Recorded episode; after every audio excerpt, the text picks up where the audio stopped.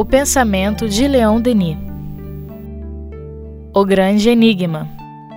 Com Jailton Pinheiro.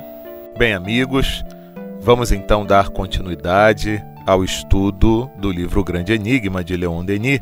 Nós estamos no capítulo 7, que trata da ideia de Deus e a experimentação psíquica, continuando, né? Leon Denis, então, já chegando quase ao final do capítulo, nos diz o seguinte: Abusou-se tanto da ideia de Deus através dos séculos, torturou-se, imolou-se em seu nome tantas vítimas inocentes. Em nome de Deus, regou-se tanto o mundo com sangue humano que o homem moderno dele se desviou. Tememos muito que a responsabilidade desse estado de coisas recaia sobre aqueles que fizeram do Deus de bondade e de eterna misericórdia um Deus de vingança e de terror. Porém, não nos cabe estabelecer as responsabilidades. Nosso objetivo é muito mais o de procurar um terreno de conciliação e de reconciliação onde todos os bons espíritos pudessem se reunir. As palavras de Leni, que são sempre sábias né, e que nos inspiram. Então, nesse momento, ele vem falando dessa deturpação que foi realizada em nome de Deus, em nome do Cristo, em nome de outros líderes de outras religiões, e que, pegando em si, em, assim a ideia da, da religião de forma a ser usada como dominação, como manipulação, e também com emoção desajustada. Eu acho até que a gente já comentou por aqui, né? Não só é, o fato de nós termos, é, ao longo dos tempos, utilizado o, o pensamento religioso para separar os povos, tenha nos causado um, um certo trauma, né? Você vê que tem pessoas que têm verdadeira aversão pela religião, né? Nós que conhecemos e sabemos da existência da reencarnação, conseguimos compreender por que, que crianças tão pequenas já têm uma versão enorme pela religião. Pode ter feito é, muito mau uso da religião, ou pode ter sofrido por outro ter feito um mau uso da religião que o prejudicou, né? Mas é interessante que a gente observe o seguinte: essa responsabilidade que Leon Denis fala aqui, que a gente não deve nem procurar de quem é a responsabilidade, quem fez isso no passado, acabou fazendo com que as pessoas se afastassem da ideia de Deus. Até porque, gente, pode ter sido nós mesmos, né? No passado, que estivemos envolvidos com essas questões do sectarismo religioso, que em determinados momentos nós lidamos como se fosse, né, como nós falamos de uma, de uma, com uma emoção desajustada, como se fosse até torcendo para um time de futebol, né? Não tem uma razão para aquilo ali. Simplesmente eu uso uma emoção, né? Então eu defendo a minha religião às vezes, como eu defendo o meu time de futebol. E não é assim, né?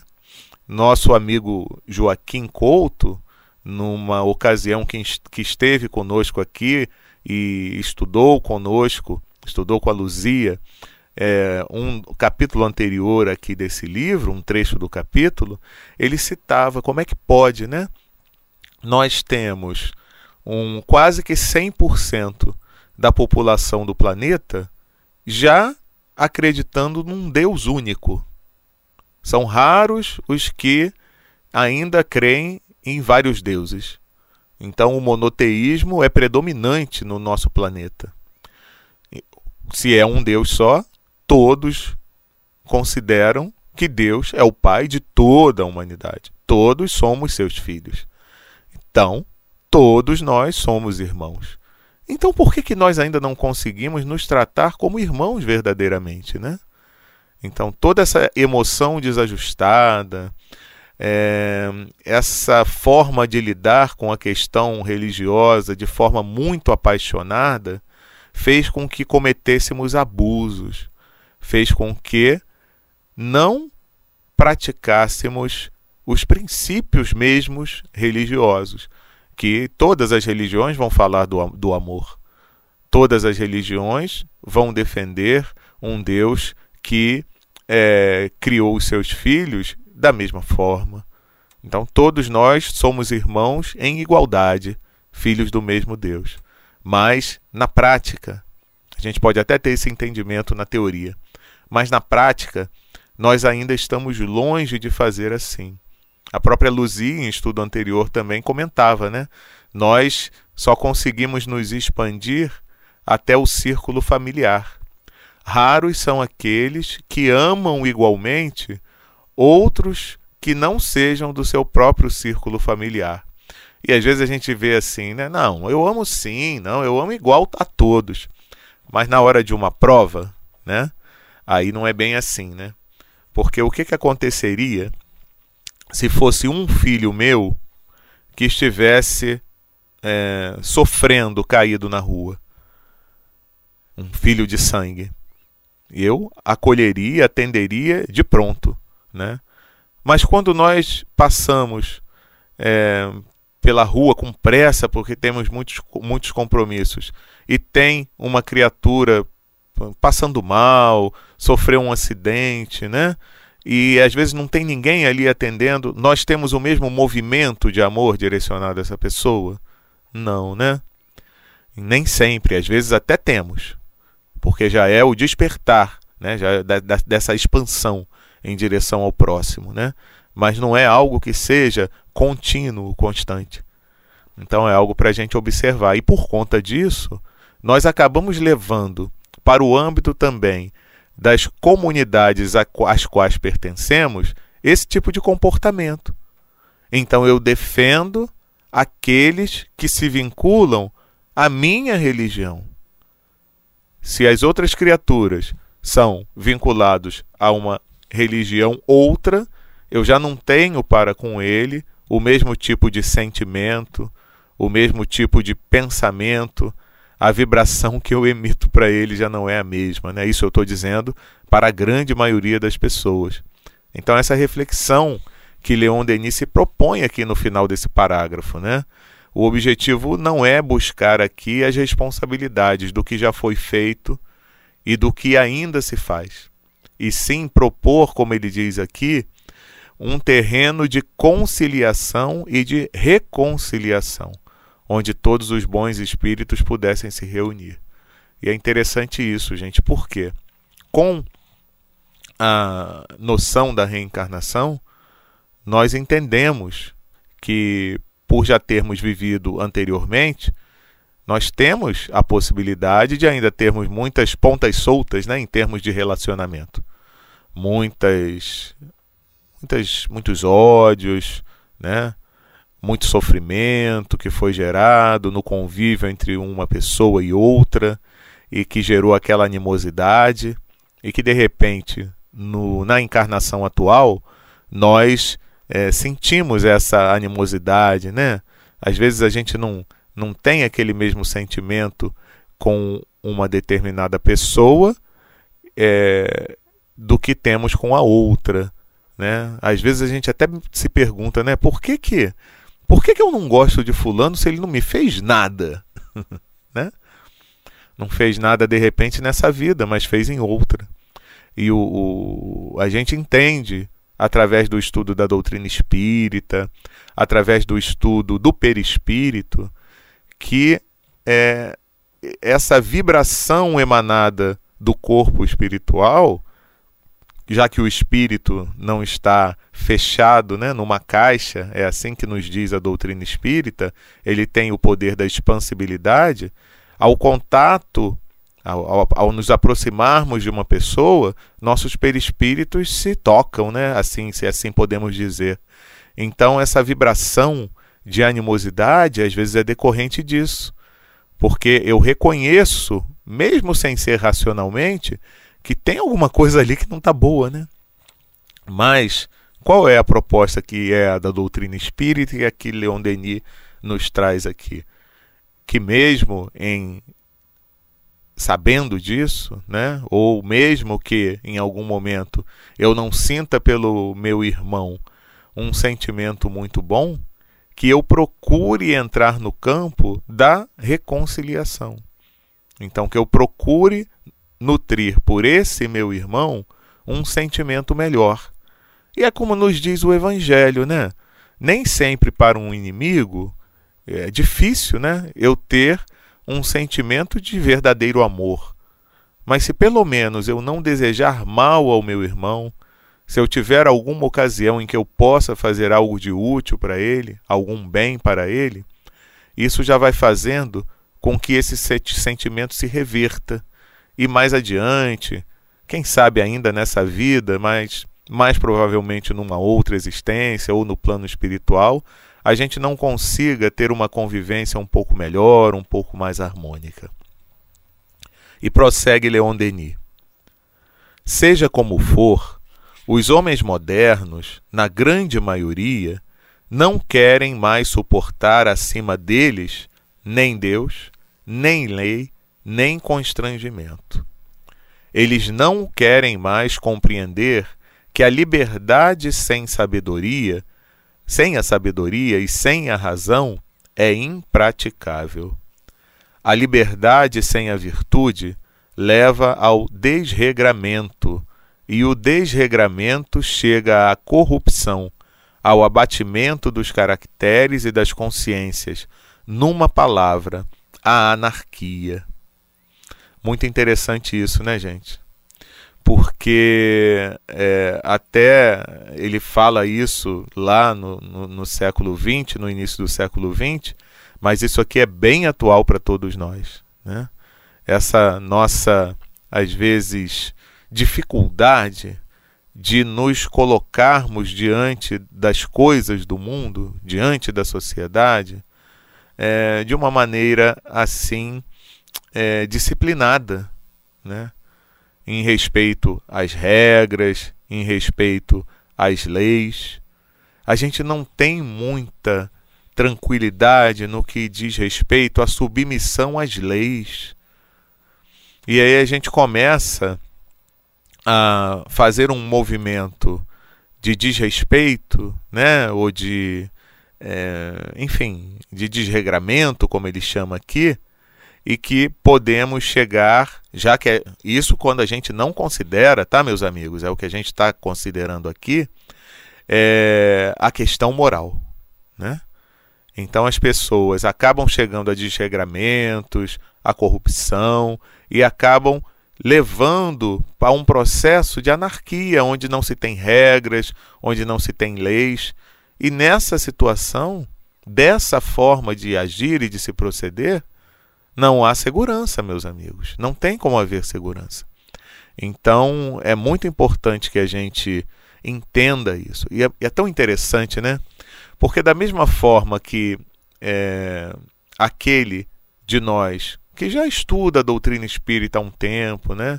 que entende as propostas de Jesus que foram trazidas no Evangelho, né? todo aquele código de leis morais tão nobres, tão dignos que ele propôs para nós, né? Para que fôssemos melhores, para que pudéssemos buscar o nosso aperfeiçoamento moral. Ele, é, quando a gente tem esse entendimento, então, aclarado ainda mais pela doutrina espírita, né? Que veio é, relembrar as passagens do mestre e ensinar algumas coisas que ele não pôde dizer naquela ocasião, a gente já passa a ter um entendimento diferente, né? A gente vai se indignar pela coisa errada que está acontecendo? Sim. Mas é uma indignação que nos movimenta na direção de procurar fazer algo para auxiliar num processo de transformação para melhor. E não um sentimento que nos mova no sentido de querer destruir o agente da corrupção, o agente do mal. Por quê, meus irmãos? Porque o agente da corrupção, o agente do mal, é o nosso irmão, que está temporariamente equivocado. Com a doutrina espírita, nós sabemos que isso é temporário, que em um momento ele vai despertar. E como ele vai despertar? Se de nossa parte chegar em direção a ele um sentimento de revolta, um sentimento de ódio, um sentimento que faz com que ele se envolva cada vez mais nessas vibrações negativas. É que a gente não se lembra, meus amigos. Mas nós também já tivemos os nossos momentos de dificuldade no que, se, no que diz respeito a agirmos no mal. Então, com certeza, alguém lá atrás, no passado, teve essa caridade para conosco e nos deu apoio, nos deu amparo, nos deu um impulso, um estímulo para que nós conseguíssemos sair daquele atoleiro moral inferior que nos encontrávamos e que nos deu aquele impulso e aquela força para que buscássemos um outro tipo de condição para as nossas vidas, né? É por isso que eu gosto de me lembrar sempre do quão é, quanto é importante esse trabalho que é feito não só pelos espíritas, né? mas também por companheiros de outras denominações religiosas nos presídios. Enquanto muitos de nós da sociedade atual achamos que ah, não tem jeito, é ladrão, é bandido, é, ele só faz mal, não adianta, não vai ter mais jeito, esses companheiros procuram levar a palavra de Deus, os ensinamentos do Mestre Jesus, e no caso dos espíritas em particular, o entendimento dessas questões, que, nossa, só o entendimento da, da reencarnação, né? Já dá uma, um alívio tão grande para tantas coisas, tantos problemas pelos quais passamos, né? Nós entendemos melhor a justiça de Deus, mas também a sua misericórdia. E esses trabalhos realizados nos presídios, eles são muito importantes Quantos companheiros nos relatam que às vezes aqueles corações mais duros conseguem, com a atenção carinhosa que um companheiro dá, às vezes muito mais do que com argumentos filosóficos e intelectuais, você quebra aquele coração às vezes endurecido, empedernido, né? E ele consegue, né? Ele consegue é, se lançar a uma nova empreitada. Vai se modificar de uma hora para outra? Não. Nós conseguimos é, mudar a nossa forma de ser de uma hora para outra, mesmo nós que não nos consideramos criminosos? Então, não vamos exigir do companheiro também uma mudança muito brusca, né? São sementes lançadas. Mas quando a gente vê uma disposição para mudança, nós precisamos incentivar. Mas antes disso, meus amigos, se a gente é, levasse em consideração, tivesse essa certeza, fé mesmo verdadeira, que somente o amor vai fazer com que as criaturas se modifiquem, nós já teríamos lançado mão desse recurso há muito tempo. E continua Leon Denis. Só quando tivermos atravessado novas e mais rudes provas é que consentiremos em refletir. Normalmente é assim, né? É quando a gente está lá naquele sofrimento bem complicado, naquela dor muito profunda, é que a gente para para pensar: meu Deus. E me veio agora à mente a, a, a parábola do filho pródigo, né? Depois que ele pegou lá o dinheiro do pai, a parte que lhe cabia, e que se lançou ao mundo, sem refletir, fazendo um monte de bobagem. E quando ele estava lá na sarjeta, é que ele se deu conta: meu Deus, fiz bobagem. Né? Caiu em si. É mais ou menos o que Leon Denis está dizendo assim. É que quando tivermos somente atravessados novas e mais rude provas, é que consentiremos em refletir. E a proposta que a doutrina espírita nos faz, e que o próprio Evangelho nos faz, é que a gente não precise chegar a esse fundo do poço para começar a refletir nessas coisas que a gente já possa refletir o tempo todo. É aquela proposta de Santo Agostinho, né? lá no Livro dos Espíritos, na questão 919. Conhece-te a ti mesmo, já dizia um sábio da antiguidade. Faça como eu, que ao final do dia percorria os meus as minhas ações realizadas ao longo do dia e pesava o que tinha sido bom, o que não tinha, para que eu pudesse rever aquilo que estava errado, estimular aquilo que estava correto. Né? Então, vamos procurar, é, através desse entendimento que nós já podemos ter um pouco melhor das questões da vida, parar para refletir ao longo da nossa própria jornada. Evitar que cheguemos em momentos de dificuldade somente nesses momentos para que mudemos o nosso foco mental. Né? E Leon Denis continua: Então a verdade mostrar-se-á, e a grande palavra de Voltaire se confirmará sob nossos olhos. O ateísmo e o fanatismo são dois polos de um mundo de confusão e de horror. É muito interessante, me fez lembrar um companheiro, né, um, um amigo do Centro Espírita Leon Denis, que nos dizia outro dia algo relativamente interessante, ou muito interessante, sobre essa questão da crença e da não crença, né? Então Leon Denis fala aqui, citando Voltaire, né, que o ateísmo e o fanatismo são dois polos de um mundo de confusão e de horror. Porque se nós pararmos para pensar, o que que é o homem ou a que se leva a humanidade quando retira Deus da sua história, né, do seu caminho? Já pararam para pensar? O que seria um mundo sem o, a ideia de Deus? E por outro lado, o fanatismo, né? que acaba deturpando a ideia de um Deus. E você acaba se utilizando das mesmas armas que os que se dizem não crer utilizam, né? Para poder dominar, para poder é, subjugar o, o outro, né? E esse companheiro dizia, né?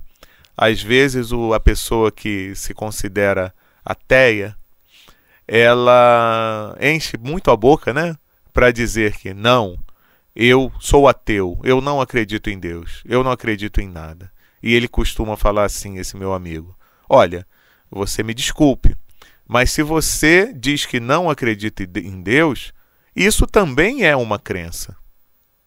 É, então, a sua crença, ela dispõe de certos conceitos, né? Até dogmas mesmo, vamos chamar assim, né? A não existência de Deus é um deles. Então, isso é uma crença. Né? Então, às vezes, o, os que se dizem não ter religião ficam criticando os que têm uma crença, né? mas na realidade eles também possuem uma crença, ao modo deles, mas também possuem. Né? Então, na realidade, todos nós sabemos, né? e a doutrina espírita é tão clara em dizer isso, né? que qual é a melhor religião? Está lá no livro dos Espíritos, é a que faz mais homens de bem, respondem os Espíritos. Né?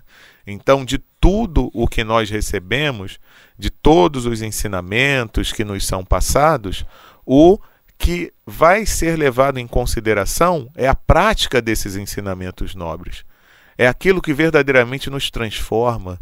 O que nos diz o Evangelho segundo o Espiritismo sobre o verdadeiro espírita?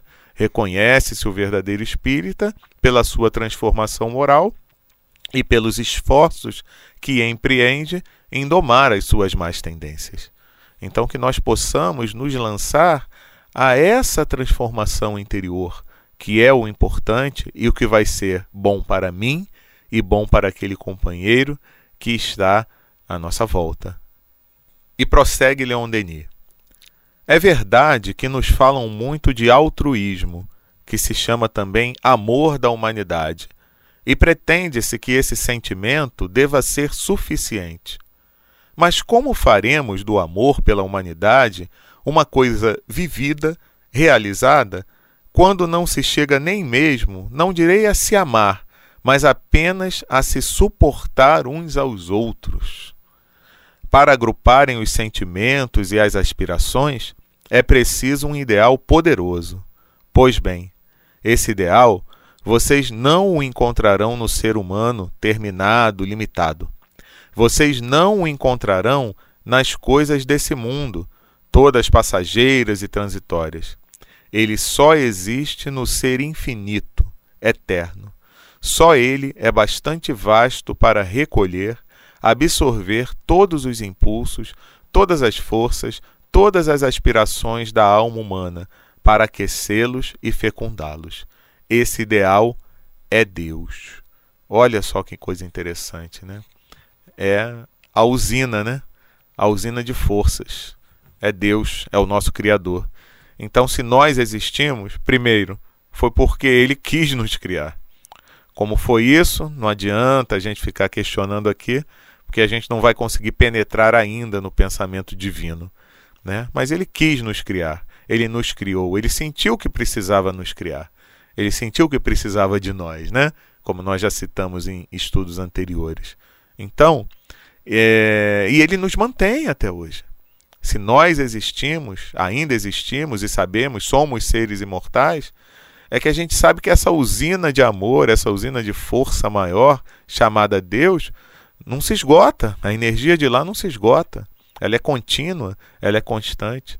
E só assim, inspirado nesse Deus, inspirados nesse amor maior, é que vamos conseguir levar adiante as nossas vidas em função das dificuldades que nos atormentam, né? É difícil. É, aí é que a gente vê como que intuitivamente o homem guarda essa ideia de Deus, guarda essa noção de uma vida futura. Porque, gente, sem essa ideia, mesmo que seja de forma não racional, mas que seja ali no íntimo, meio velada, de que existe uma justiça, existe um futuro melhor quando passamos, às vezes, uma vida quase que inteira de dificuldades, de sofrimento, é que nos mantém porque senão nós entregaríamos as pontas, né? Então, olha como é importante. E essa questão que ele fala aqui, que às vezes a gente não consegue suportar uns aos outros. Gente, vocês não têm noção do quanto a gente é confuso e perturbado, às vezes, no entendimento e na visão de um espírito superior. Nós ainda não somos é, flor que se cheire, né? Nós temos a nossa cota de inferioridade ainda muito grande.